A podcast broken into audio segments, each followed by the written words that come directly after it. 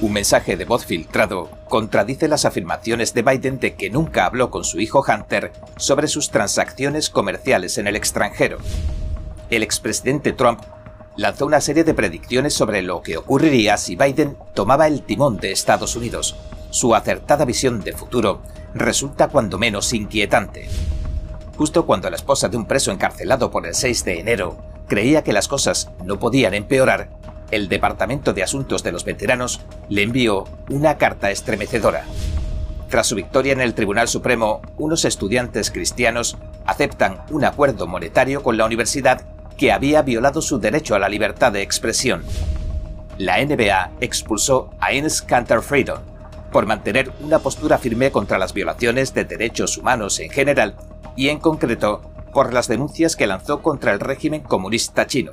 Lo entrevistaremos. Bienvenidos a En Primera Plana, soy David Rojas. Recuerda que estamos en Telegram, que nos puedes ver en Epoch TV del periódico Epoch Times en español y que si no tienes tiempo mientras cocinas, conduces o haces la compra, puedes escuchar nuestros audios en varias plataformas de podcast. Y ahora, entremos en materia.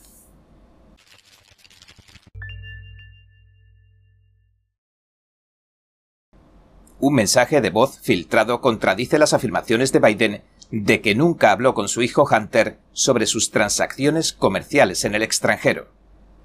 Un correo de voz que se ha recuperado revela que el presidente Joe Biden llamó a su hijo Hunter Biden a finales de 2018. Le habló de un informe del New York Times que hablaba sobre sus negocios en China. El informe trataba sobre los tratos que mantuvo Hunter Biden con un magnate petrolero chino al que habían acusado de delitos financieros. El mensaje de voz que data del 12 de diciembre de 2018, proviene de la copia de seguridad del viejo iPhone de Hunter. Se hallaba dentro del portátil que dejó abandonado en una tienda de reparaciones. Biden le llamó después de que el New York Times publicara un artículo en el que se detallaban los lazos de Hunter con el expresidente del gigante petrolero chino, CEFC, Ye Jianmin, al que detuvieron en China por cargos de soborno en 2018. En el mensaje se escucha decir a Biden con claridad lo siguiente.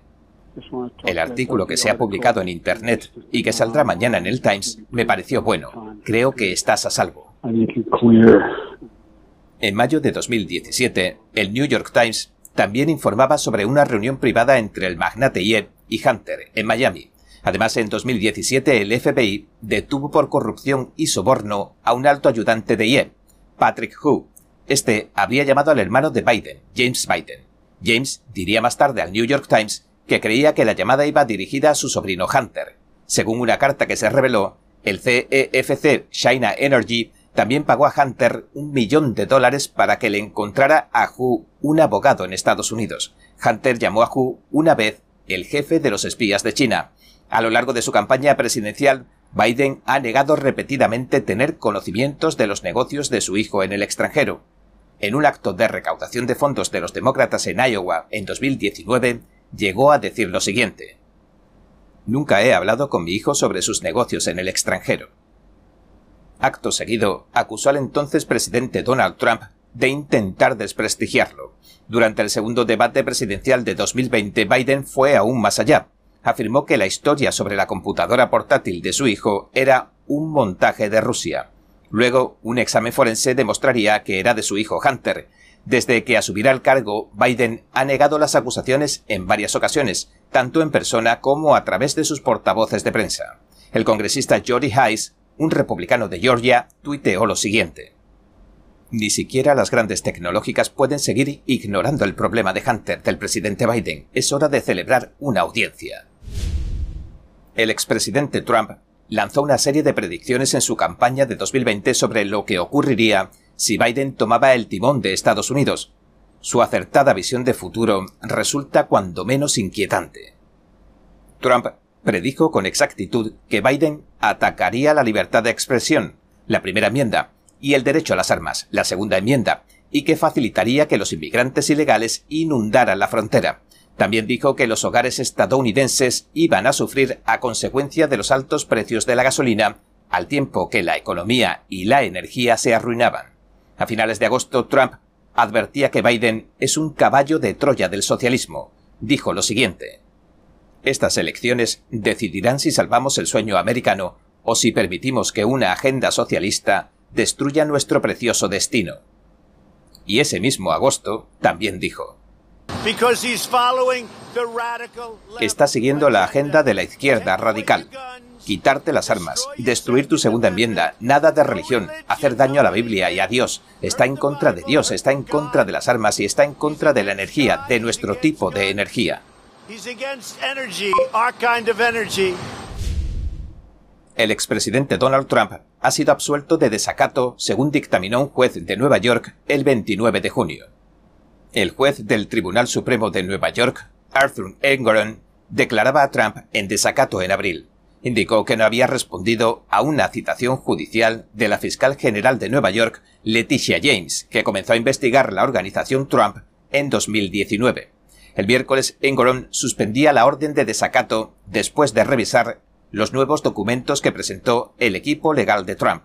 Sin embargo, Engoron dijo que retendrá en garantía los 110.000 dólares de multa que Trump ya ha pagado, mientras el expresidente apela su orden inicial de desacato, ese tramo. Le ordenó a Trump que pagara una multa de 10.000 dólares por día en abril, que sumó hasta 110.000 dólares a principios de mayo. La multa dejó de acumularse a principios de mayo tras la suspensión de Engoron. Aline Hepper, abogada de Trump, dijo en un comunicado según el Epoch Times lo siguiente. Aunque nos complace que el tribunal haya levantado el fallo por desacato, mantenemos que era totalmente injustificado e improcedente en primer lugar. Seguiremos adelante con nuestra apelación para garantizar la justicia para nuestro cliente. Mientras tanto, Trump ha dicho que James debería destinar los recursos de su oficina a combatir los delitos en Nueva York, en lugar de investigar a su empresa. Trump y sus dos hijos mayores, Donald Trump Jr. e Ivanka Trump, tienen previsto declarar en la investigación de James a partir del 15 de julio.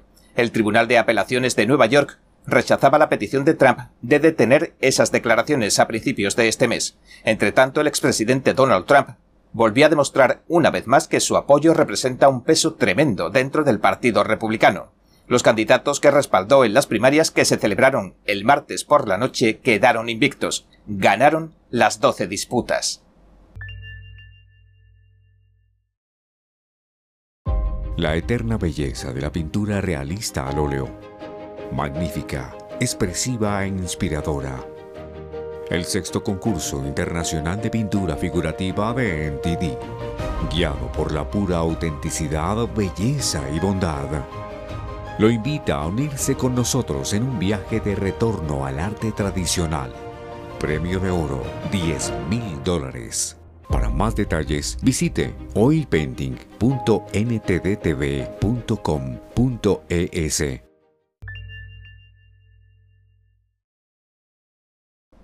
Tras su victoria en el Tribunal Supremo, unos estudiantes cristianos aceptan un acuerdo monetario con una universidad que había violado su derecho a la libertad de expresión. Los dos antiguos alumnos universitarios cristianos acordaron que la universidad les pagara 800.000 dólares el Tribunal Supremo les había dado la razón. Tenían derecho a una reclamación porque se infringió su derecho a compartir su fe en el campus. Como informó anteriormente el Epoch Times, el caso se remonta a 2016. Sheikh Usuf Bannon, entonces estudiante del Georgia Gwinnett College, una universidad pública en Lawrenceville, Georgia, estaba en el campus repartiendo literatura religiosa y compartiendo sus creencias cristianas. Un funcionario de la universidad lo detuvo, diciendo que estaba infringiendo las normas de la escuela porque solo podía hablar en las zonas habilitadas.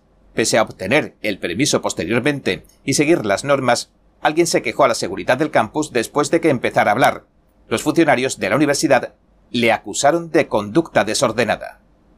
El estudiante Joseph Bradford también quería hablar en público, pero la política le hizo desistir, Ambos estudiantes son cristianos evangélicos que creen que tienen el deber de compartir su fe. Después de que se iniciara la demanda, la universidad cambió su política y permitió el discurso en cualquier lugar al aire libre en el campus. Y aunque han pasado varios años y la demanda sufrió varios reveses, la universidad ha acabado cediendo. Travis Barhan, el abogado principal del bufete de interés público conocido como Alliance Defending Freedom, dijo en un comunicado lo siguiente. Este acuerdo representa una victoria no solo para Sheikh y Joseph, sino también para muchos otros estudiantes que desean ejercer sus libertades constitucionalmente protegidas en los campus de las universidades públicas de Georgia. Justo cuando la esposa de un preso encarcelado por el 6 de enero creía que las cosas no podían empeorar, el Departamento de Asuntos de los Veteranos le informa que van a suspenderle todas las prestaciones a su marido. Según el representante de Estados Unidos, Lou Gomert, un republicano de Texas, dijo, esto es lo que tienes cuando los izquierdistas vengativos se hacen cargo de las principales ramas del gobierno.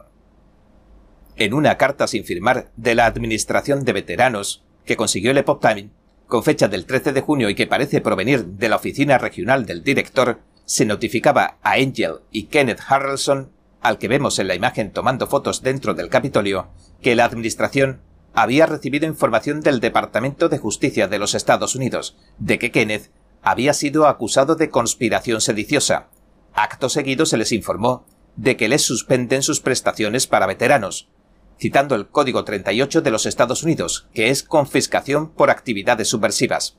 Aunque esta normativa requiere que una persona sea condenada por un delito de los que enumera, y no simplemente acusada, la carta continúa así. Tras recibir la notificación de una acusación por el delito mencionado, la Administración de Veteranos debe suspender el pago de las prestaciones gratuitas hasta que se resuelva el procedimiento penal. En caso de condena, las prestaciones gratuitas se pierden automáticamente a partir de la fecha del delito. La fecha del delito es el 6 de enero de 2021. La fecha que se le notificó a los Harrelson para la suspensión de pago será a partir del 1 de septiembre de 2022, dos meses después de la primera notificación según el debido proceso. De acuerdo al Código 38 de los Estados Unidos, tampoco tiene derecho a ser enterrado en un cementerio nacional. Según la orden de arresto a Kenneth, lo detuvieron en su domicilio de Titusville, Florida, el 10 de marzo de 2021. Actualmente permanece recluido en el Centro de Tratamiento Correccional del sureste de Washington. Lleva encarcelado, sin juicio y sin ser condenado por ningún delito, más de 475 días. La Cumbre Internacional de Libertad Religiosa 2022, que comenzó el 28, terminará hoy 33 días después. Ha reunido de forma presencial a un amplio abanico de figuras públicas que apoyan la libertad religiosa en todo el mundo. Nuestro compañero Steve Lenz entrevistó a la gente libre de la NBA, Ines Cantor Freedom. El jugador nos compartió su vivencia personal en lo tocante a la defensa de los derechos humanos y cómo le ha costado su carrera. Para serte sincero, los últimos siete u ocho meses han sido muy solitarios. Es así. Desgraciadamente, si hablas de algunas de las situaciones incómodas que están sucediendo en nuestro mundo, y cuando es así para la organización para la que juegas, no puedo soportar tanta hipocresía. Así que por eso ha sido muy solitario y duro, para serte honesto. Sin embargo, ahora cada vez que voy a este tipo de eventos y cada vez que voy por ahí y veo a algunos activistas y veo a periodistas a los que su gobierno han perseguido, me llena de esperanza estar con ellos y pienso, tal vez perdí mi trabajo, pero ahora tengo una familia. Ahora trabajo con todos los activistas de todo el mundo y veo cómo puedo ayudarles y qué puedo aprender de ellos. Así que ha sido una experiencia increíble. Le preguntamos a Fridon, pero ¿por qué estás en esta cumbre internacional de libertad religiosa? Ya sabes, cuando crecí tuve una infancia muy dura. Recuerdo que tenía 8 o 9 años y que Turquía estaba pasando por una época muy dura, políticamente hablando. Y recuerdo que un día bajé a jugar con mis amigos y las cosas que viví me impactaron. Recuerdo que mis amigos estaban quemando banderas americanas, banderas israelíes, y me decían que odiara a los cristianos y a los judíos, y me decían que eran los malvados. Y yo estaba tan sorprendido y asustado que inmediatamente corrí con mi madre y le dije, Mamá, mis amigos me decían que odiara a Estados Unidos, que odiara a Israel, que odiara a los cristianos y a los judíos. ¿Qué debo hacer? Y mi madre me dijo, no te voy a decir lo que tienes que hacer, pero no odies a nadie antes de conocerlo. Y recuerdo que la primera vez que aterricé en Estados Unidos cuando tenía 17 años, estaba súper nervioso y súper asustado, pero lo que he vivido aquí me ha abierto los ojos. La gente me llevó a las mezquitas e incluso me llevó a comer algo de comida halal y estaban muy relajados cuando les hablaba de mi cultura y religión, y yo pensaba que todo el mundo debería vivir esto. Así que estoy aquí, en primer lugar, para aprender, no para hablar, para aprender y educarme, educarme sobre lo que está pasando en el mundo y así poder ser útil. Obviamente, la plataforma que me dio Dios tiene un alcance enorme. Por eso hago todo lo que puedo para concienciar sobre lo que ocurre en el mundo. Le preguntamos, en este momento en el que está conociendo a tanta gente en su viaje, a políticos, a gente famosa, Le preguntamos si está sintiendo el peso y la urgencia del mensaje que porta. El primer mensaje que siempre les doy es que dejen de repudiar.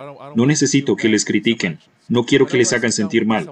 Quiero que hagan algo. Cada vez que me siento con algunos de los políticos o algunos de los líderes mundiales, el presidente o vicepresidente del Parlamento Europeo, lo primero que digo es que dejen de condenar porque no nos van a llevar a ninguna parte. Empiezan haciendo un boicot diplomático, porque eso no demuestra nada, aunque hay un problema. No estás haciendo nada. No estás tomando ningún tipo de acción. Entonces, ¿qué podemos hacer para ayudar a esa gente? Tenemos que emprender alguna acción concreta con los líderes mundiales, con los políticos, o con quien sea. Me digo, vale, ¿qué podemos hacer por ellos?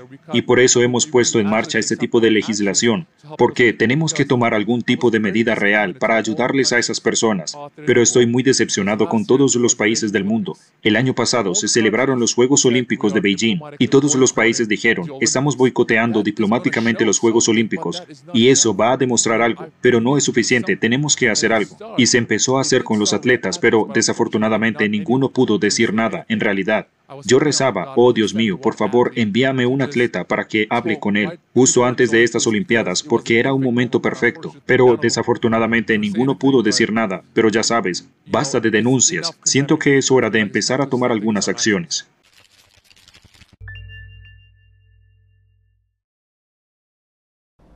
Bien, este ha sido nuestro episodio de hoy. Gracias por sintonizarnos. Si te gusta nuestro programa, por favor, no olvides darle a me gusta, suscribirte y compartir este vídeo con tus amigos y tu familia, porque todo el mundo merece conocer los hechos.